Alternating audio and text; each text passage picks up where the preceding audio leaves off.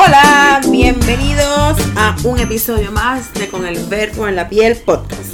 Un espacio donde converso sobre la sexualidad femenina, el empoderamiento a través de la cuerpa y el erotismo. Mi nombre es Ana Castillo Muñoz.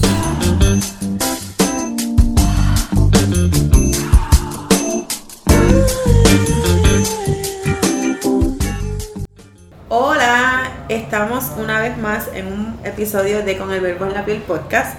Hoy voy a estar conversando con una bloguera que a mí me encanta, me parece súper chula y que tiene una propuesta un tanto distinta, ¿verdad? A lo que vemos en, en este mundo del blogging.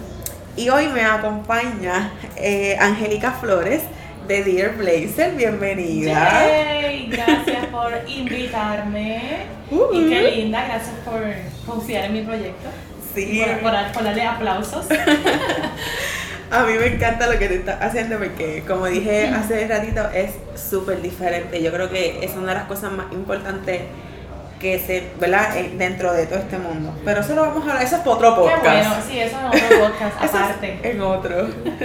De cómo marcar la diferencia siendo una blogger. Pero con calma porque después me caen chincha. Un paso a la vez. Un paso a la vez. Miren, pues hoy vamos a estar hablando de un tema que es un tanto controversial, pero es bien necesario eh, el poder apalabrarlo, porque yo sé que muchas personas cuando escuchan esto pues se van a sentir bien identificadas y, y creo que creo que es necesario, punto. Es súper necesario porque vivimos todavía, aunque estamos en el 2000, casi 20, todavía hay muchos tabú en muchas cosas y muchos temas, sobre todo en esto. Sí. Y yo creo que la misión de nosotras que es educar, eh, ¿verdad? Parte de la misión, pues tú en la parte de la sexualidad y yo pues en la parte de la vestimenta y la imagen. Y es bien importante que parte de nuestro propósito sea también eh, educar y poder ayudar a otras mujeres que, que nos siguen y que nos acompañan siempre. Así que vamos a darle inicio al tema de hoy y vamos a estar hablando sobre el hostigamiento sexual en los espacios de trabajo. Eh, creo que lo primero que tenemos que hacer es decir, hacer la diferencia entre lo que es el acoso laboral, que es una cosa y que muchas veces tendemos a confundirlo con el hostigamiento sexual. Eh, según la Real Academia Española, porque mira que nosotros hicimos un trabajo investigativo bien bueno para hacer esto, este, el acoso es aquella conducta que se da en el ámbito de trabajo y que uno es consistente y que dos, esa consistencia hace, este, o más bien provoca que el empleado o la empleada eh, sienta alguna presión psicológica.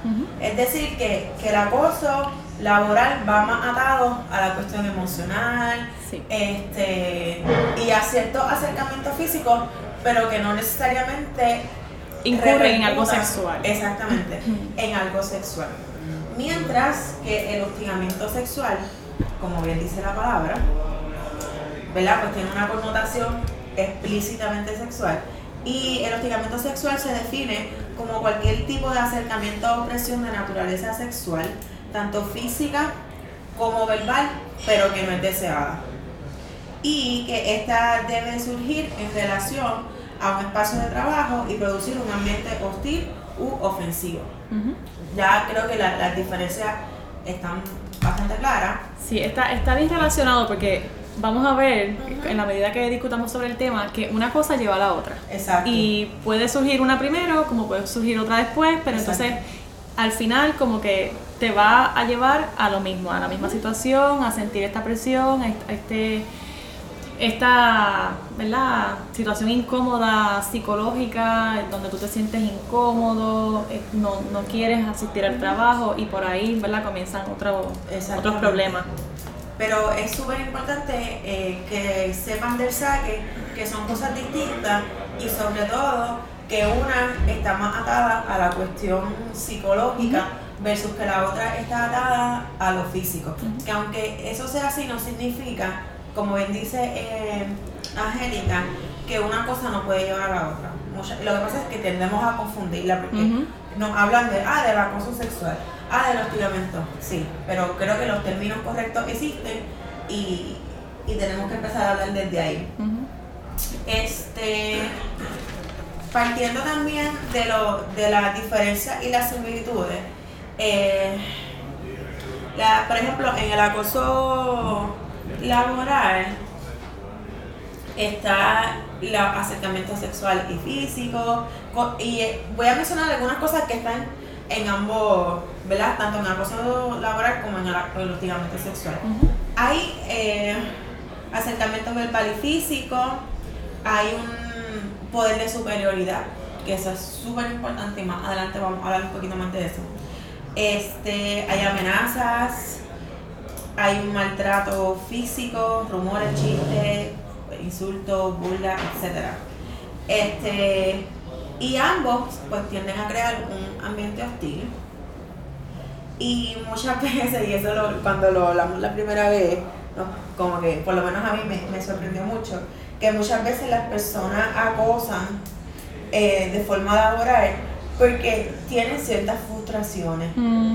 Y yo creo que eso es bien parecido a lo que pasa con, el bullying. Bueno, si venimos a. Sí, es, lo que se llevó a conocer en algún momento como el mobbing. Exacto. En el trabajo. y comienza por ahí, pero entonces después como una bola de nieve que se va agrandando y al final termina con un mega problema porque tienes un empleado frustrado, continúas ejerciendo presión sobre esa persona, pierdes el control por X o Y razón, porque eso es lo que no sabemos, por qué viene esta persona o qué intenciones trae esta persona con este comportamiento y es que a veces nos, obviamente no podemos estar dentro de todo el mundo, así que no sabemos lo que está pasando en la vida de, nadie, pero muchas veces... Eh, está bien arriesgado con unas costumbres, hasta con problemas personales o situaciones que esa persona tuvo en su vida y pues resulta que fuiste la elegida o el elegido eh, para, para que esta persona descargara contra ti esa, esa furia o esa rabia o ese, esa, esa frustración que trae de su vida privada o personal. Ya que estamos hablando ¿verdad? Pues del acoso y el hostigamiento, creo que es bien importante eh, mencionar es las leyes que, que protegen estos comportamientos. No sé si quieras empezar tú hablando de las leyes. Bueno, como tal, la ley, hay, hay que marcar la diferencia de que la, el acoso laboral todavía no, o sea, realmente no existe ley para proteger eso porque como no está definido totalmente en qué realmente es lo que incurre en un acoso laboral y es tan parecido al otro, pero pues no, no, lo, no lo ves, eh, esa, esa, esa conducta no tiene ninguna ley que lo proteja, pero sí el, acoso laboral, tenemos la ley número 17. El hostigamiento sexual, El hostigamiento sexual.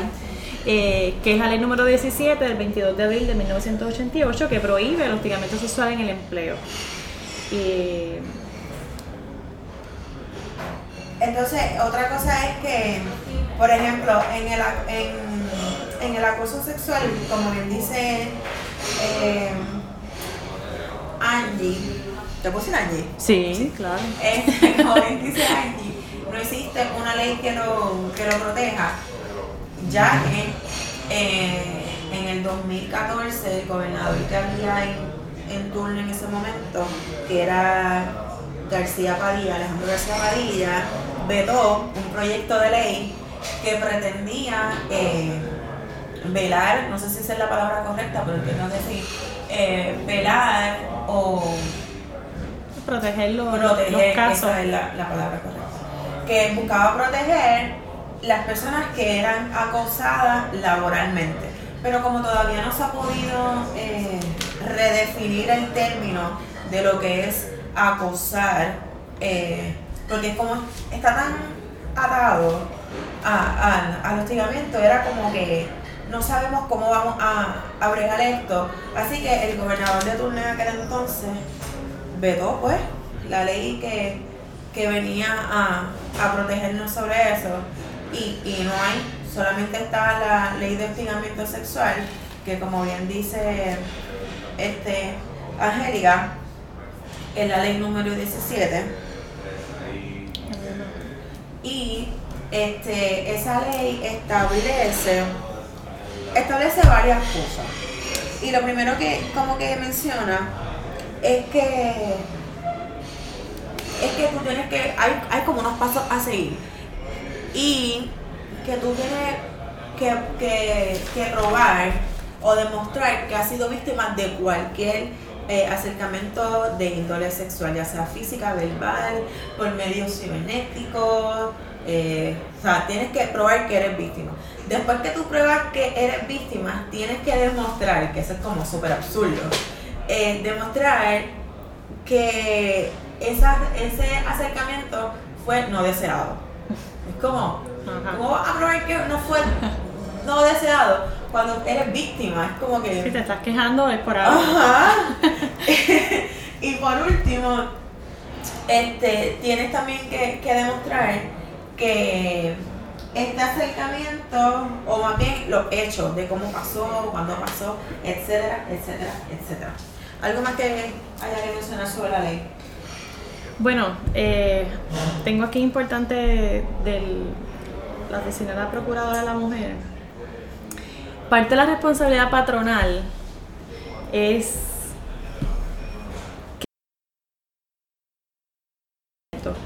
y ahí pues se considera si la persona que hostiga es el mismo patrono o es su, ¿verdad? su agente, su, el supervisor. Eh, si es así, en ese caso pues cuando el patrono está enterado, pues como quiera que sea, tiene que continuar con la, ¿verdad? con la reclamación. No, no, importa que esté el patrono envuelto en el problema. Claro. Es parte de la responsabilidad. Eh, si la persona que hostiga fuera otro empleado al mismo nivel de la persona que está ¿verdad? siendo hostigada, el patrono tiene que ser responsable si, ¿verdad? si lo sabía o si estaba enterado para entonces si tomó o no la acción, pues continuar ahí. son muchas cosas que involucra eh, la ley y que eh, responsabiliza tanto a la persona que está siendo víctima como al patrono. Exacto. Sí, este, yo creo que es bien importante que, mira, a veces uno mismo hace chistes eh, y no, y no, y lo hace hasta por ignorancia, pero yo creo que muchas veces es como dicen por ahí que la, el ser ignorante no te no, no te no te limpia, es que una palabra no te exime. No te exime exactamente de la ley. Así que muchas veces la tenemos que ser bien cuidados, bien cuidadosas porque para lo que para mí fuera de mi espacio de trabajo puede ser un chiste y puede ser un vacilón, dentro de él es como que no. Sí, de hecho, ese, ese es uno de los indicadores este, del hostigamiento sexual. Eh, tienes que estar bien pendiente a qué, qué trae un comentario, qué viene detrás de cada comentario, qué viene detrás de cada chiste. A mí me ha pasado en diferentes empleos, porque yo he tenido varios empleos, pero me ha pasado y, y ahora que lo veo, ¿verdad? Desde afuera, me puedo decir, wow ¿verdad? Quizás ya deben haber estado varias personas en, cárcel o, ¿verdad? o pagando alguna multa. Eh, pero realmente, pues en aquel momento, la, el desconocimiento es lo que te hace permanecer ahí en la, en la ignorancia y pecar todo el tiempo. De lo mismo, porque tú incluso haces también comentarios que se podrían considerar como fuera de lugar y que podrían ocurrir en, el, en la práctica de un hostigamiento. O sea, que uno sin darse cuenta también es, parte de, del problema. Del problema. Sí.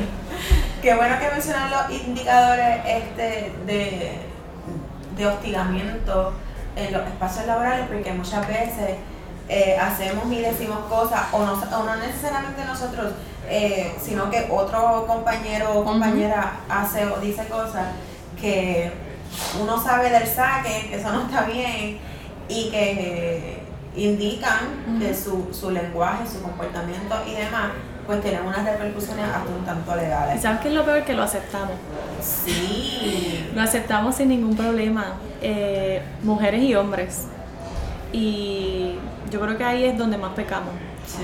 Que aún sabiendo que está mal, pues lo reímos y por cuestiones culturales y toda la cosa, como que, ok, está bien, cool, eso es un vacilón.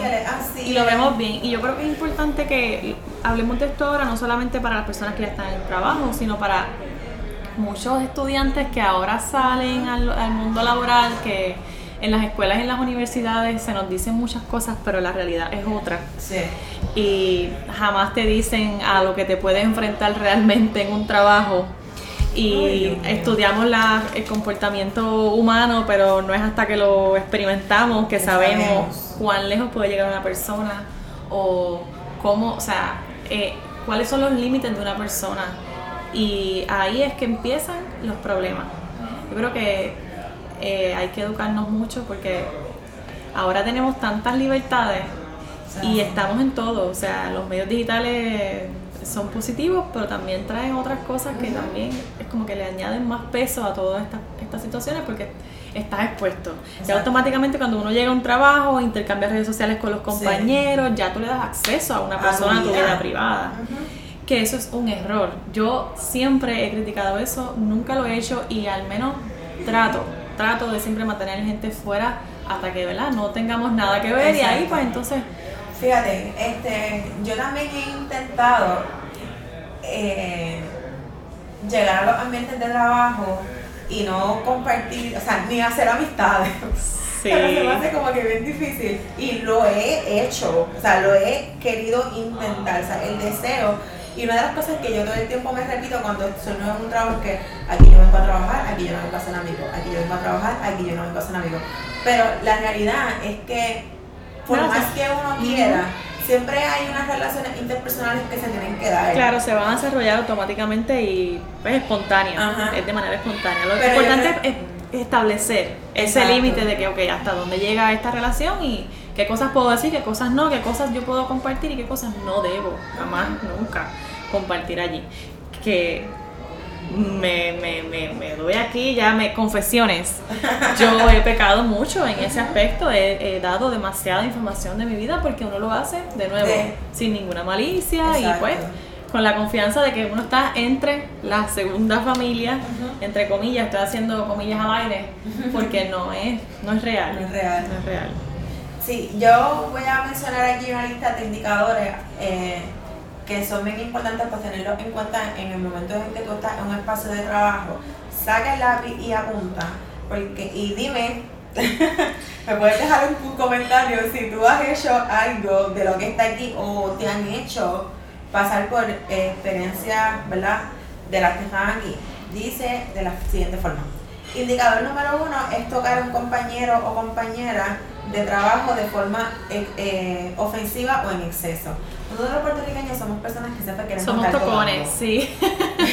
Aunque no nos conozcamos, rápido viene la sobadita en el hombro o hasta en la pierna. A veces a veces ya es bien común el, el, toquecito en la rodilla y el nena y el nene y, es mm, cuidado. Exacto, así que por favor ten pendiente de eso. Número dos, hacer chistes. Repito, hacer chistes o bromas de contenido sexual que sean ofensivas. Mira, o sea, el comentario y el chiste y el vacilón de la jeva o el jevo y que si yo le hago, que si no le hago, eso nunca falla. O sea, eso no falla.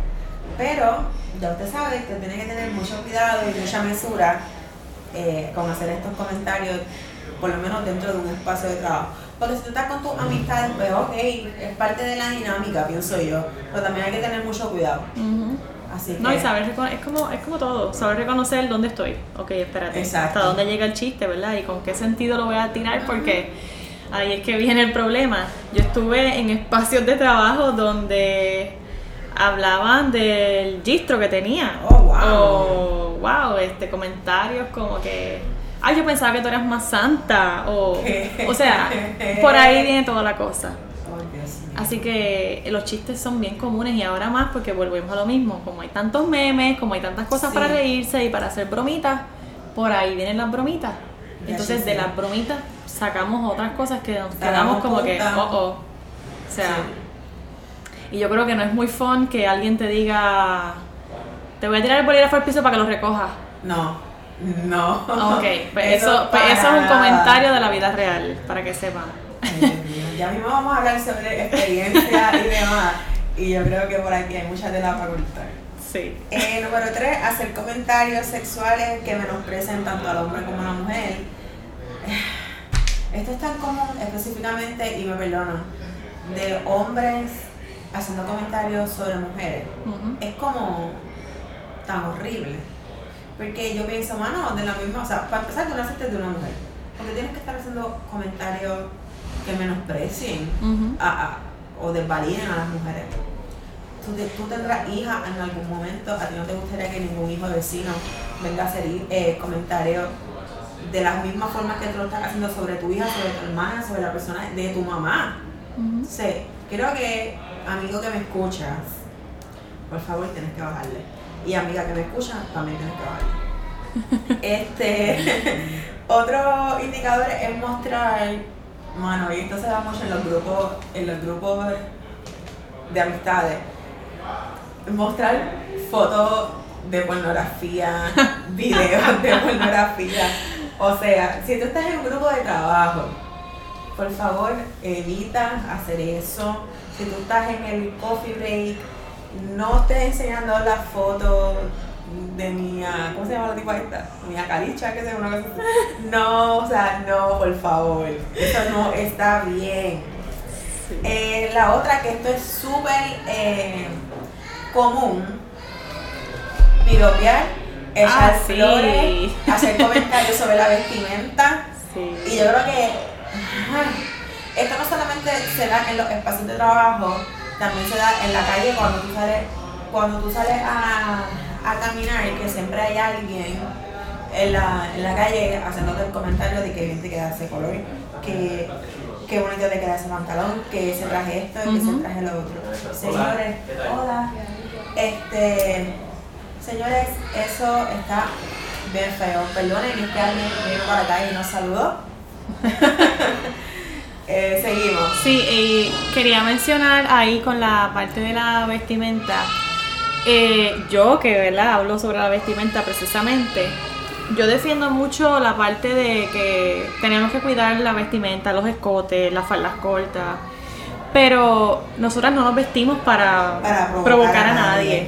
Así que si por alguna razón en algún momento recibe un comentario de que eh, no te pongas ese traje porque me desconcentras, como me llegaron a decir a mí en algún momento, eh, nada que ver, nada que ver porque tú, tú no te vistes para provocar a nadie. Y es importante que defiendas ese punto y sobre todo que no te sientas mal porque yo no, yo por ejemplo voy a mi trabajo, a lo mismo voy a trabajar, tengo una misión, tengo un objetivo que cumplir diariamente y no tengo por qué sentirme mal si de repente alguien se sintió provocado, que es distinto, porque yo no provoco a nadie. Si alguien se sintió provocado porque el traje era demasiado pegado, claro está, hay que tener, ¿verdad?, mesura con eso y saber qué, qué traje me pongo, cómo me lo pongo, qué voy a hacer, cómo me doblo, eh, si abro las piernas, si las cierro, si mi escritorio es abierto en la parte de abajo, o sea, yo tengo que tener mis cuidados pero no me he visto para provocar a nadie. Y es importante que frenemos ese tipo de, de- o sea, como que limitaciones que nos quieren poner o hacernos sentir mal porque somos nosotros las que provocamos, nada que ver. No, yo pienso que este, muchas veces hay mujeres que se sienten bien, o sea, yo creo que el hombre todavía no ha entendido la gravedad de hacer comentarios como eso. Eh, y no ha entendido la gravedad de decirle a una mujer que su ropa me provoca. Eh, hay un montón de mujeres que se limitan un montón en su forma de vestirse porque a lo mejor tienen un cuerpo súper voluptuoso que les encantaría enseñar, pero para, perdón, no provocar entre comillas, se limitan. Y esa limitación viene con un montón de cosas detrás. O sea, Ujú. viene con una falta de autoestima, viene con problemas de personalidad. Inseguridad. de inseguridad. Y es como, o sea, como tú, como uno desde su trinchera, ¿verdad? Que, que es esta, la, la mía, por ejemplo, la sexualidad y demás. Y eh, Angélica desde la de ella, cómo uno trabaja también con eso. Cuando tú tienes gente y mujeres que no, que no son ellas, porque cuando salen a la calle tienen 20 mil gente que le están diciendo cosas. Entonces, es, es un trabajo bien fuerte y yo creo que Sí, es un reto, sí. es todo un reto. Y a, a mí me duele muchísimo, ¿verdad?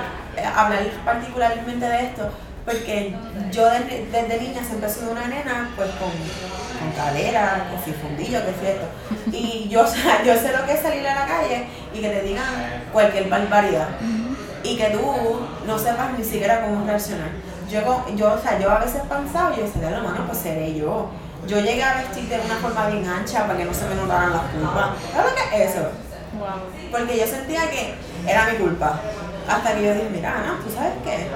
Qué bueno que yo me di cuenta temprano también de ciertas cosas en mi vida. De que tú no tienes la culpa de nada. Y cada vez que, hoy por hoy, cada vez que yo sé o siento o escucho que alguien me dice a mí algo en la calle, yo le digo cuatro cosas para atrás. Porque también yo creo que el, al, abusador, al acosador, como tú lo quieras llamar, tú tienes que enfrentarlo, tú no le puedes tener miedo, porque entonces lo haces más grande. A mí tú me dices, ah, qué bien te queda ese pantalón. Yo, yo te pregunté, ¿verdad que no te he preguntado? Y entonces eso es una forma también de decirle, ¿sabes qué? Quiero decir una mala palabra, pero no sé si puedo. Como que muérete, loco. Mira, en este día, un amigo lo hizo de maldad. Me vio en la calle y se supone que nos encontráramos todos en un espacio en común. Y él venía caminando y yo venía caminando, pero yo a todas estas yo no lo veo. Y me dice, vaya mami. O sea, y él, oh, yo tenía el teléfono en la mano y estaba hablando con alguien por el teléfono. Y mi reacción inmediata fue bajar el teléfono y mirar, darle una mirada matadora. Y él me dijo, te lo hice de maldad, te lo hice de maldad. Yo le digo, loco, tengo el corazón a millón porque iba por encima, o sea, iba a decirte cuatro cosas. Me dijo, sí, yo lo sé. Yo dije, no lo vuelvas a hacer. Porque yo sé que era un chiste. Y yo creo que también lo hice para ver cómo iba a reaccionar a lo que el acoso callejero, que es otro tema de podcast. Este. Pero mi reacción inmediata fue decirle, iba pedazo de pi, Porque hay que enfrentarlo, pero nada, seguir. Sí, yo, mira, yo me tragué unas cuantas cosas. Unas cuantas cosas, desde lo más simple como, ay, mira, pasé por una tienda de perfume, hay un perfume riquísimo que me encantaría regalarte, que, que parece una tontería, pero es como que, ajá, en serio, a mí, yo soy tu empleada. Eh, hasta como, yo qué sé, eh, ese traje me desconcentra o ese traje le queda espectacular o mira, esa es mi camisa favorita. o sea, cosas así que tú dices, pero ¿qué pasó aquí? Dios mío. Y cuidado con los chistes que, que, lo mencionaste, los chistes y los piropos. Eh, en Puerto Rico es disque común, pero a mí, a mí no a mí con eso de los piropos yo no voy. Porque ya yo trabajé también con gente extranjera y vienen con esta mala costumbre de que allá en mi país es cosa normal. Y pues yo creo que así como yo voy a otro país y tengo que respetar la cultura y las costumbres de allá, yo creo que los que vienen aquí también tienen que respetar la cultura y las costumbres de acá. Claro. Y si para mí aquí representa una cuestión, un comentario fuera de lugar, pues es fuera de lugar, punto. Exacto, y no, y como que tú, o sea, en el momento en el que tú y yo vayamos al tribunal, nos vamos con las leyes de aquí, no nos vamos con las leyes de tu país. No, exactamente. Aquí es que tú estás. No, y tampoco me voy a ir con el, con el cuentito este de que, ah, pero es que eso es nada, o sea, no, no venía con, con esta intención o es que era de esta manera, no, no importa de qué manera tú lo pensaste que iba a ser. Es lo que es. Es lo que es, punto. Porque así lo dice la ley o porque, ¿verdad? Si, si estamos hablando de temas serios y de respetarnos y de cumplir unas leyes y de que estamos en un espacio de trabajo profesional, o eres profesional o no lo eres. Exacto. Eh, como que no se pueden hacer las dos cosas al mismo tiempo. No, ni tampoco medio profesional a veces y medio, ¿verdad? Charlatán. Exacto. Ok, seguimos con los indicadores. Eh, otro indicador es incurrir a conductas eh, que te hagan sentir incómoda eh, o hacer cosas que, con las cuales tú no estés de acuerdo simplemente por complacer a otras personas. Hablar de tu vida sexual en el trabajo, a tu compañero y a tu compañera de trabajo no le debe importar si anoche te sonaron como pandereta de culto. Me parece que eso es bien personal, que es el tuyo. Exacto. Y eso lo dices tú con tus amigas, no con tus compañeras ni con tus compañeros. O si de repente llevas mucho tiempo sin hacer nada. Exacto. Este, tampoco a nadie le importa. Eso solamente me importa bien con el cuerpo en la piel. Porque pues lo comparto de manera confidencial. sí, pero nada que ver. Esto voy a mencionar Dos, para terminar con los indicadores, uno es participar en rumores, enviar correos electrónicos, correos, eh, textos, etcétera, etcétera, de, índole o contenido sexual. Y, voy a y el último, que lo dejé para lo último porque es lo más común eh, que hacemos aquí en nuestro país, es manosear. Oh my god, sí. Que muchos nos encanta manosear. Siempre tenemos que estar poniéndole las manos encima de los demás. Como que eso es espacio personal. No me toques. Besar sin conocer a las personas, eso se da mucho. Rozar o tener cualquier tipo de contacto que sea ofensivo o que provoque intimidación o un ambiente de trabajo hostil. Yo creo que eso lo resume todo. Todo lo que acabo de decir se resume ahí. Tengan bien en cuenta estos indicadores, señores, y evalúa tanto tu, tu desempeño eh, en el trabajo, de, ¿verdad? Cómo son tus relaciones y cómo son las relaciones o cómo son los comentarios demás, o de, y demás. Sí, saber identificar. Saber, saber, identificar cuáles son las alarmas. O sea, como que demasiados besos muy cerca de tu boca o algún abrazo con, con, apretado, con un apretado así, tú sabes, que a veces puede, claro, esperamos la palmadita de good job, qué chévere, gracias, pero que no pase de ahí. Y sobre todo saber hasta dónde estoy llegando yo, porque somos las víctimas, pero si lo permitimos. O sea, hasta dónde estoy llegando yo, y que ese fue mi error y en mi, en mi caso, ¿verdad? Vamos a compartir historias ya mismo. Sí. Pero en mi caso he cometido muchos errores, así que como no quiero que otras los cometan también, eh, sepan poner ya sus propios límites y sepan hasta dónde llegar, hasta dónde aceptar el abrazo, hasta dónde aceptar la palmadita, Exacto. en dónde viene la palmadita, eh, qué, qué chiste o qué piropo, ¿verdad? Y con cuáles comentarios viene acompañado ese chiste. Y también eh, cuidado con los regalos. Sí.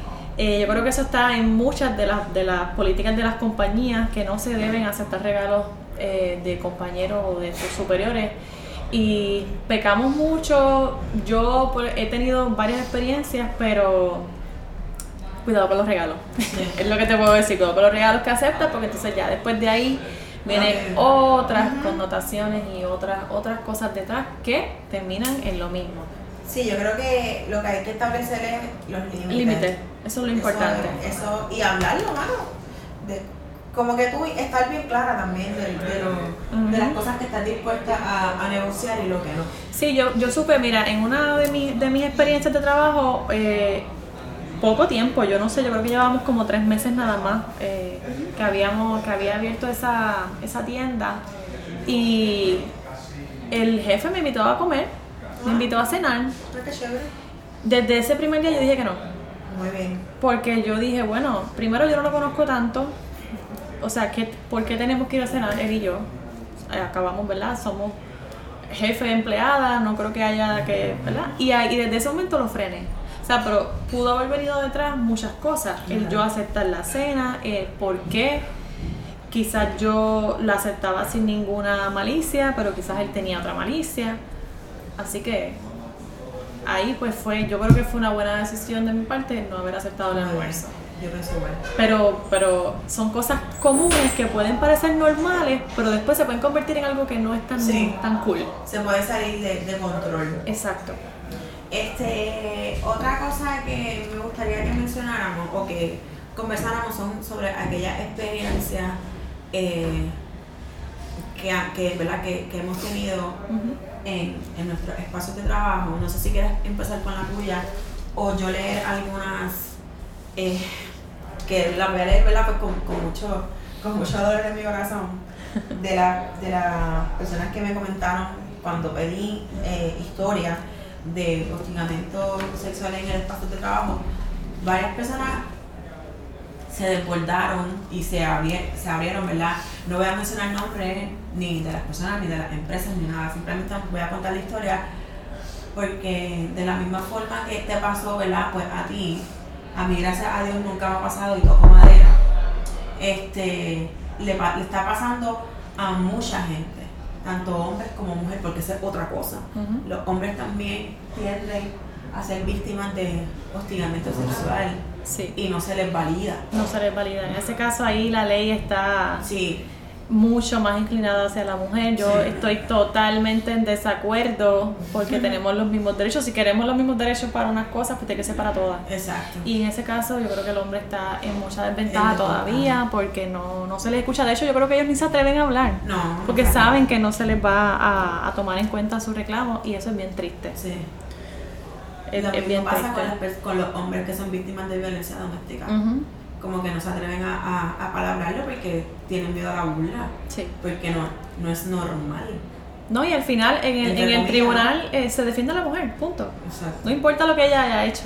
Sí. La mujer termina eh, saliendo victoriosa aún estando mal. Que no estoy apoyando, Gracias. claro, no estoy apoyando a que la mujer sea la, la víctima y que, ajá, que se quede ahí como si nada. Quiero eh, recalcar y volver a repetir que lo que quiero es que se tengan los mismos derechos. O sea, Claro. que se, si de igual forma se defiende a la mujer, que se defienda también al hombre en situaciones como esta y que las leyes apoyen realmente a ambos sexos, porque es lo mismo, tenemos las mismas eh, ¿verdad? derechos y deberes. Exacto. Sí, yo creo que eso es súper importante. ¿Quieres empezar con tu historia? Sí, bueno, mira, yo tengo eh, varias eh, experiencias de trabajo donde he tenido muchas de las cosas que has mencionado hoy y que hemos estado conversando aquí. He tenido de todo, desde la invitación a comer o el comentario de que linda te ve hoy, ese, ese pantalón te queda brutal.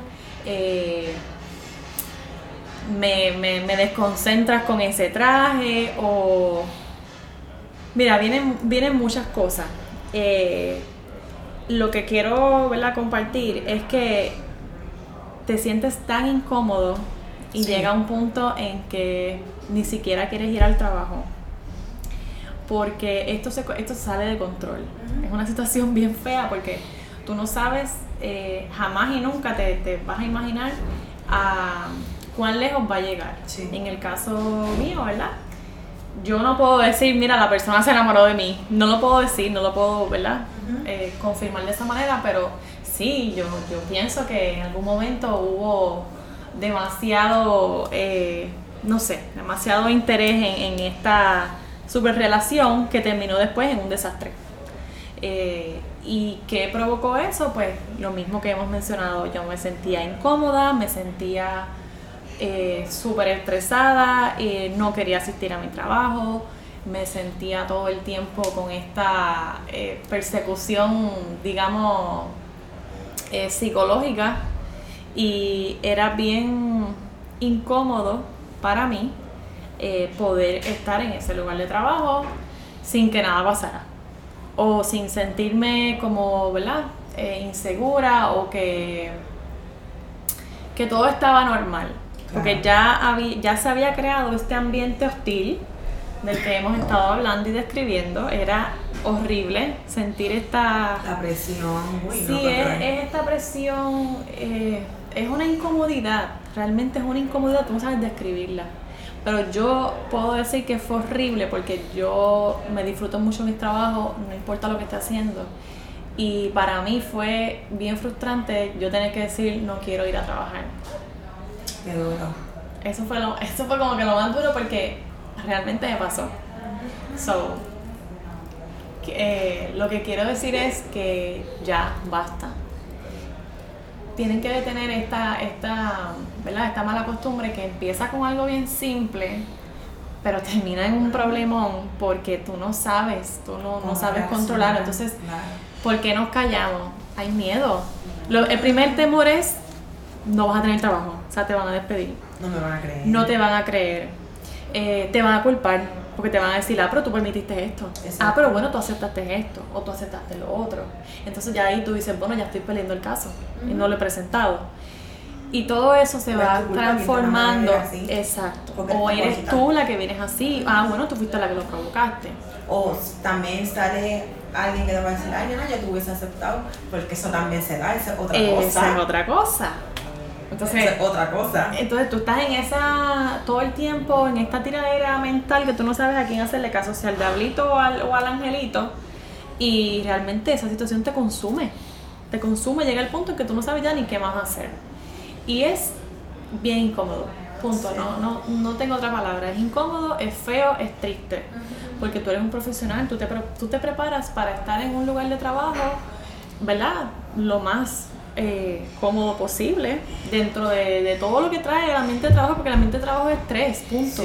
Hay presiones porque hay, hay unos objetivos que cumplir, hay unas metas que alcanzar y toda la cosa, pero tú no te preparas jamás y nunca como que para que para estar como que en esta persecución psicológica y sexual y toda la cosa como que no era estar escondiéndote también. Estar escondiéndote. Y sobre todo lo más que te choca es la inseguridad que te provoca eso y este malestar de tú decir oh my gosh no quiero estar ahí o como que ay no no quiero no quiero ir para allá o ay no no quiero pasar por ahí o sea es incómodo. Y se da de hombre a mujer y también mujer a mujer. Que las mujeres también ejercen presión y cuando quieren fastidiar y cuando hay una cuestión de envidia y, sobre todo eh, hay gente que tiene celos profesionales. Si te dan un puesto que tú querías o que la otra quería, ahí empieza una cuestión de ataques verbales y conductas y toda la cosa y es bien feo. Es un ambiente bien, bien, bien feo. Sobre todo si trabajas con muchos hombres, te va a pasar. Punto. Te va a pasar en algún momento, vas a recibir el comentario, vas a recibir el, el toquecito fuera de lugar o pues van a venir también este los regalitos y toda la cosa que error aceptar los regalos. No acepten los regalos ni las ayudas que vienen disfrazadas de, de mucha, ¿cómo se dice eso? Eh, este como que esta compasión y esta cuestión de que, ay, sí, me quiero ayudar, pero ¿por qué me quiero ayudar? Sí, como una dulzura. O sea, tú, tú, solamente eres empleado ahí, ¿por qué te quiero ayudar? ¿Qué hay detrás de esa ayuda? Ojo. Y, no, estamos diciendo que te vuelvas una persona paranoica, eso no, no es. ni fría. exacto, pero es tener como que mucho cuidado con, con los indicadores, punto que ya te los dimos, tenemos una lista. Es, sí, es alerta con los indicadores, eh, alerta con, con las alarmas rojas y sobre todo pon freno. Pon freno a tiempo. Exacto. Y si de repente, mira, yo, en mi caso yo no lo hablé. y hoy me arrepiento, ¿sabes? Claro. me arrepiento porque en algún momento debió haber sido, ¿verdad? Y que a lo mejor Detenido. de la forma que tú te sentiste, este, tenías compañeras que se sentían igual y que como nadie habló, pues... Sí, pero si de repente eres como yo y no quieres hablar porque por las razones que sea, pues muévete de ahí. Exacto. Ya, eh, porque lo importante eres tú, siempre, número uno. Muévete del lugar. Por lo menos ese es un paso importante. Identificaste que hay un problema que no te está haciendo bien, que te está afectando tu salud emocional, física, mental, todo.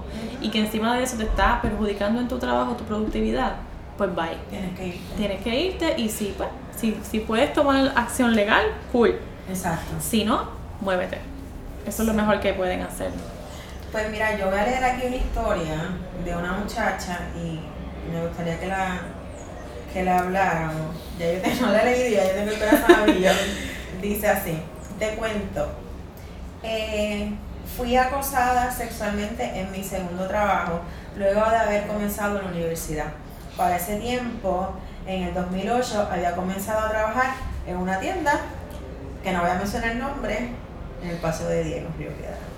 Eh, aunque ya era mayor de edad, aún me sentía nena, ajena totalmente a un contacto, un contacto sexual, perdón, ya que era virgen, o sea, tú te podrás imaginar.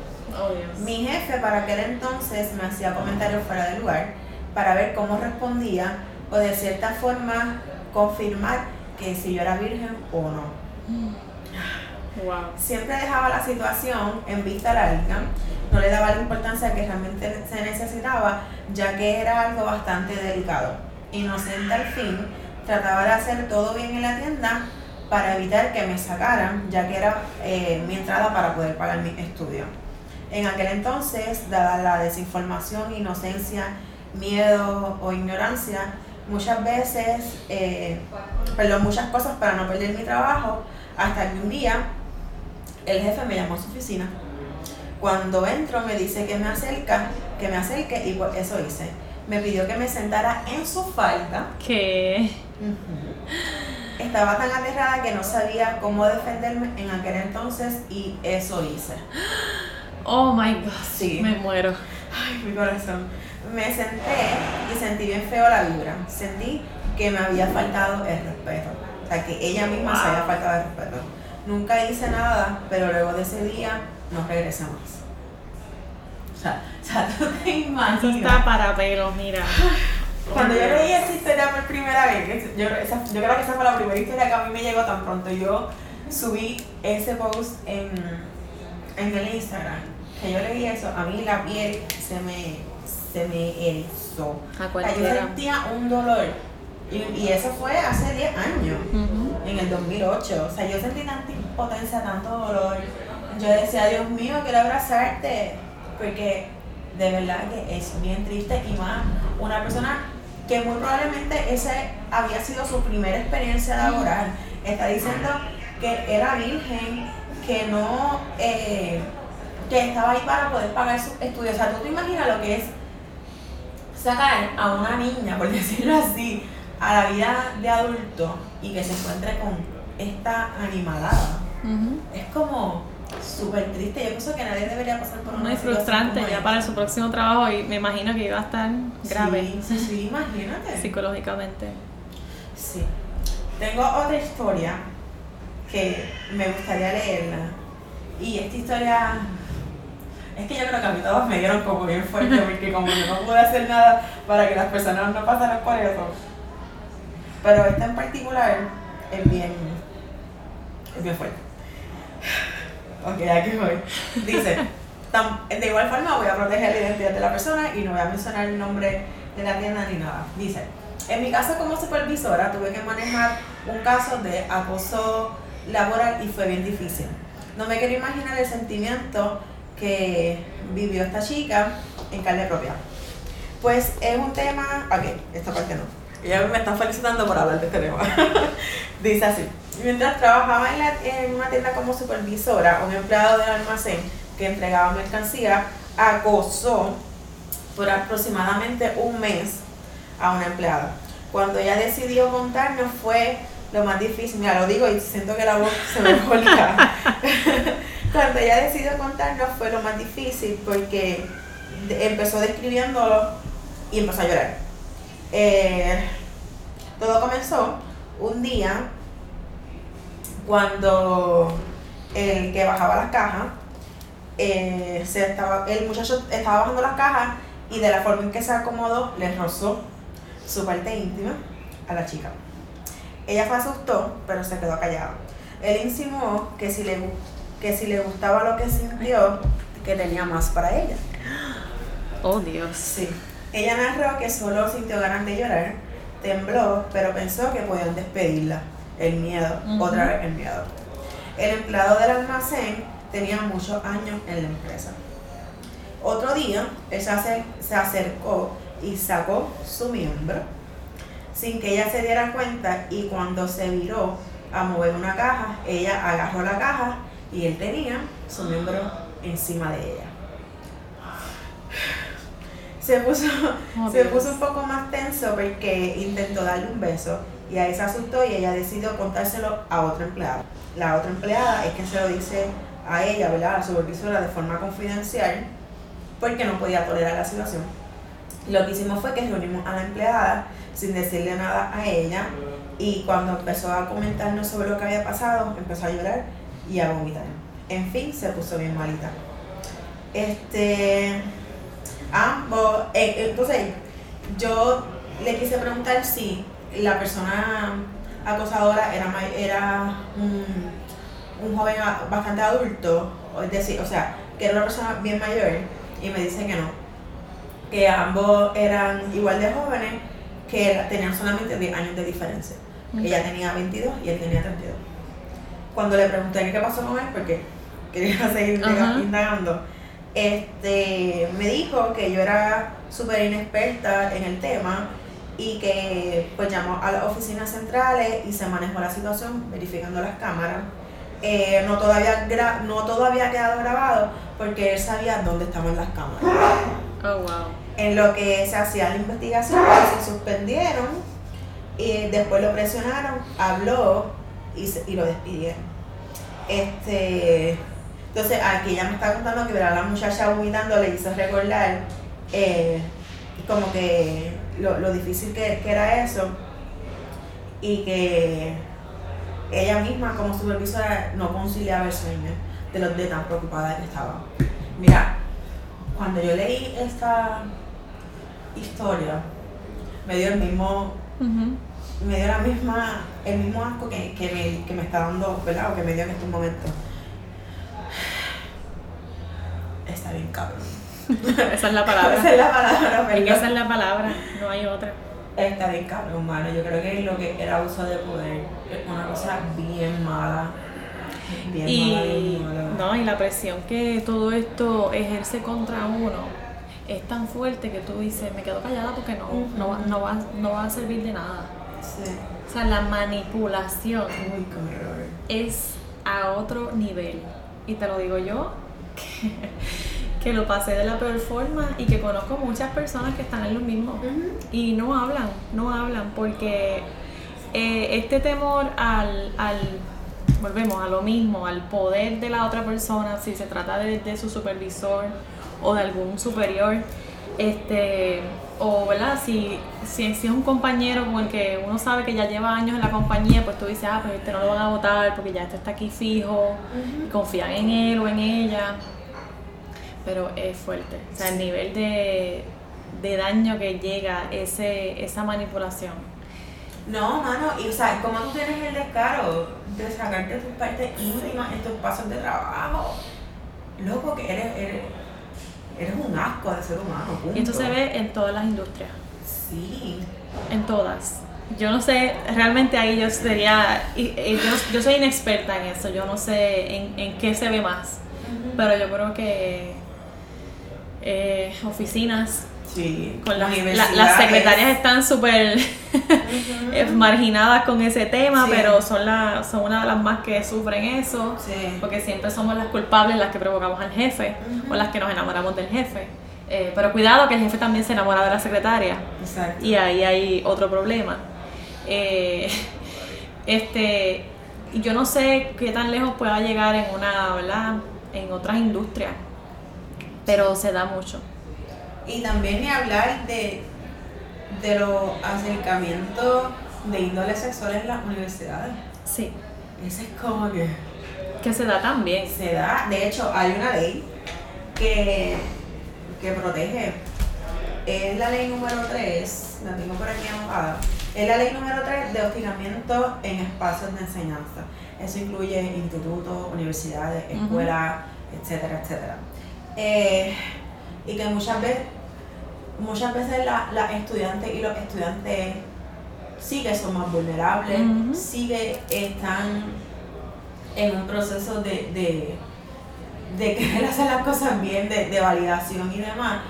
Y hay un montón de profesores y de profesoras que se aprovechan de esa situación de vulnerabilidad de sus estudiantes y se cometen cuatro cosas. O Y ahí, ahí hay pues, ahí está más visible la cuestión del poder, porque somos Sí. menores, dice que somos menores y ahí pues Exacto. este, ellos tienen las de ganar. Claro, también hay, ca- hay momentos en los que uno tiene, un- puede tener un crush con un profesor, Ujú. pero de que eso se, se materialice, como que eso es bien poco Sí, bueno, probable, porque hay algunos que simplemente dicen, mira, vaya, ni voy a mirar porque, porque no está bien, porque no se puede, porque... No, yo, no". yo tuve un maestro de la high school, eh, Miguel Torres, por cierto, que me encantaba porque era todo un caballero. sí, yo recuerdo que él, cuando tenía grupos donde había muchas nenas, la puerta se mantenía abierta. Cuando el grupo tenía much, eran pues, nenes y nenas normal, pues la puerta él la cerraba y daba la clase con la puerta cerrada. Desde el primer día nos dijo, no doy besos, no me vengan a saludar con besos. Muy bien. Eh, yo soy su, su maestro, era de la high. Yo soy su maestro, ustedes son mis estudiantes, aquí para lo que ¿verdad? necesiten, de índole ¿verdad? Eh, profesional de, de- de la, de la escuela. Lo amaba. O sea, era, y creo que el único y primer beso que le pude dar fue en la graduación, porque después nos felicitó. Ajá. Pero jamás y nunca, eso nunca lo voy a olvidar. Pero tuve un profesor bien calientito en la universidad, Mm. este, que le consulté en una ocasión qué, qué ejercicios podía hacer. Que de hecho no era ni, ni, ni profesor de mi área, porque yo era una electiva que yo estaba tomando. Así que me tomé esta libertad de decirle, ¿verdad?, qué ejercicio yo podía hacer para mejorar resistencia. Y él muy sarcásticamente eh, me dijo que pues, yo no necesitaba mucho ejercicio porque yo estaba bien y que mi novio debía estar gozando. Mira para allá. Eh, es que hay gente imbécil. De más está decir que por ahí mismo salí. Pero se dan. Sí, mira, yo tengo una muchacha que, que me escribió y me contó esto que le voy a leer. Dice, eh, es muy largo, pero ya lo, ella misma lo, lo resumió. Dice, en mis primeros años universitarios trabajé en los laboratorios de Facundo Hueso en la UPR de Río Piedra. Mi mentor, perdón, comenzó a hostigarme y a hacer un acercamiento incómodo.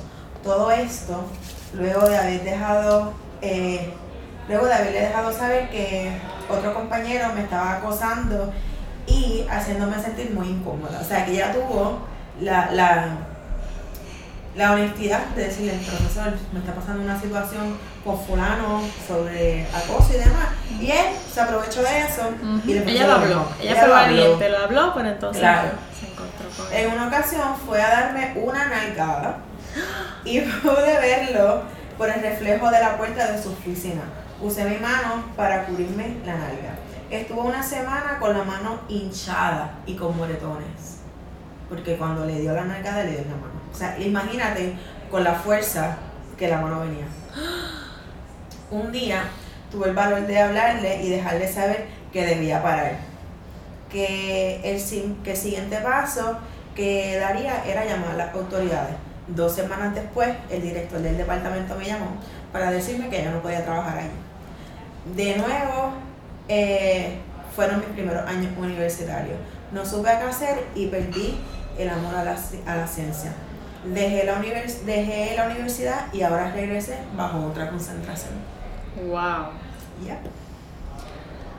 Todo lo que puede hacer este, este problema que parece, ¿verdad? Que todavía está. Que parece súper minúsculo, pero no lo es. O sea, mira cómo esa muchacha se dropió de la universidad por, porque la universidad le hizo más caso al, profesor. O sea, ya tú sabes cómo está el poder. está más repartido.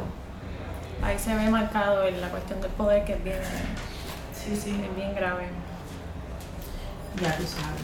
Bueno, este, creo que ya podemos concluir este podcast, pero antes de, este, de acabar, vamos a dejar una información sobre cómo buscar ayuda pues para, para el acoso y a dónde, a dónde movilizarte. Lo primero que tienes que hacer si tú eh, identificaste que eres una víctima eh, de, de, hostigamiento sexual en el trabajo es pues dirigirte ¿verdad? a la oficina de recursos humanos de la empresa donde tú trabajes, verbalizar y documentar. Eso es como que súper importante. Sí, eh, eso es bien importante, documentar todo lo que está pasando porque dejamos pasar muchas cosas y cuando realmente necesitamos quizás tomar acción y presentar evidencias, no tenemos las fechas, los días, las horas, cómo pasó, qué pasó, quiénes estaban. Y si estás en un lugar donde tienes, tienen cámaras, pues es importante tener eh, los datos de fecha para que puedan pues, regresar a, ver, a, verificar si fuera el caso. Eh, y si no, pues, y si, si tienen cámaras, con más razón, ya tienes ahí eh, un paso a tu favor. Exactamente. Eh, también puedes acudir a la oficina de la Procuraduría de la Mujer. Voy a dejar los números de teléfono, 787-721-7676 o el 787-697-7676. Y ellos ahí pues, ¿verdad? pues te podrán dar mejor orientación sobre el mismo. También está eh, la página ayudalegalpr.org que ofrece acompañamiento y asistencia legal para víctimas tanto de hostigamiento hasta problemas de acoso laboral, exacto, acoso laboral, etc. Y dentro del Departamento de Trabajo y Recursos Humanos hay una unidad que se llama Unidad de Antidiscrimen que se encarga de proteger los, los derechos ¿verdad? de las personas que son acosadas y hostigada sexualmente. Otra cosa que a mí me gustaría dejarles saber es qué hacer eh, para al momento de, si entiendes que eres objeto de hostigamiento sexual en el empleo. Lo primero es hacerle saber a la persona que lo hostiga que no, pues, uno, que no te agrada su conducta y que el acercamiento es no deseado, documentar. Anotar todo lo que esté pasando, incluyendo fecha, hora, lugar y personas presentes. Compartir tu experiencia con otra persona como compañero de trabajo, amigo, eh, amiga o un familiar. No quedarte callada. Señores, es súper importante. No quedarte callada o aislada con el problema. Eh, no estás sola. La mayor parte de las mujeres eh, sufre unos o más incidentes de hostigamiento sexual en el empleo, así que de la misma forma que, que tú hablas, pues también le va a dar la oportunidad a que otras que están pasando por situaciones similares se, se abran de igual forma. Y examinar este eh, el expediente del personal y asegurar que todos los documentos de la persona ¿verdad? Pues estén, en, estén en orden, estén en récord. Este, no renunciar a tu trabajo, porque lo que hace es que le están dando más fuerza a la persona. Y comunicarte, ¿no? Comunicarte, buscar ayuda, eh, hablarlo, documentarlo y apalabrar porque no estás sola. Sí, no se queden calladas. Este, yo creo que pecamos, pecamos constantemente. No se queden calladas, no lo aplaudan. Ya eh, hay que parar el, el, este abuso de poder y esta constante de, de, seguir perpetuando estas conductas que ya, ya, ya basta, ya es momento de que nos respetemos más, nos valoremos más eh, defendamos nuestra, nuestra, nuestro espacio, nuestra seguridad, lo que nos pertenece y que cada cual esté en su sitio. Que sepamos reconocer dónde estamos, hasta dónde llegamos, cuáles son los límites y estamos en el trabajo, así que vamos a producir nada de, ¿verdad? Nada de vida personal, no lleven su vida personal al trabajo. Ese es el peor error que pueden cometer. Y yo que ya lo hice, pues puedo decir ahora y, educar a otras personas a que por favor mantengan su vida privada bien privada y bien lejos del trabajo para que pues no den paso a otras situaciones que pueden involucrar muchas, muchas, muchos problemas y muchas eh, las situaciones para ti a nivel físico, mental y emocional. Exacto. Yo creo que ya lo hemos dicho básicamente. Lo hemos dicho todo. no sé si quieres dar tus redes sociales para que la gente te pueda seguir. Ah, sí, me pueden conseguir en Facebook como Dear Blazer by Anne Marie y en Instagram como Dear Blazer. También estoy en Twitter y en Pinterest como Dear Blazer también. Yes. DearBlazer.com. este, gracias, eh, Angélica, por acompañarnos en este podcast. Gracias a ti por invitarme. Qué chula. Eh, nada, gracias a ustedes por escucharlo. Algo que es bien importante, por favor, es que comenten, déjenme saber qué les pareció, si les gusta, si no les gusta, y espero que sí. Y compártanlo. Además de eso. Y pongan en práctica todo lo que no deben hacer de ahora en adelante. o lo que deben ir frenando hasta que lo eliminen. Exacto. Y también, si lo escuchas en, en iTunes, dale estrellita por favor, para que me suban el rating. para que más personas se sigan educando. Claro. Así que les envío un beso y un abrazo y mil, mil gracias por estar otra vez conmigo. Bye. bye bye. Gracias por quedarte hasta el final de este nuevo episodio de Con el Verbo en la Piel podcast. Para mí es muy importante todos tus comentarios, así que te invito a que nos escribas y nos dejes saber qué piensas, si te gustó, si no te gustó, qué tema te gustaría que trabajáramos en futuras ocasiones. De igual forma, te quiero invitar a que visites nuestras redes sociales. En Facebook nos puedes conseguir como con el verbo en la piel.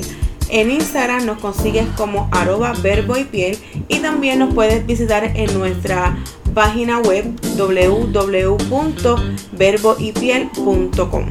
Así que, dicho eso, te agradezco nuevamente por estar en sintonía con nosotros. Así que les mando un beso, un abrazo y los dejo que voy a repartir lindura. Bye.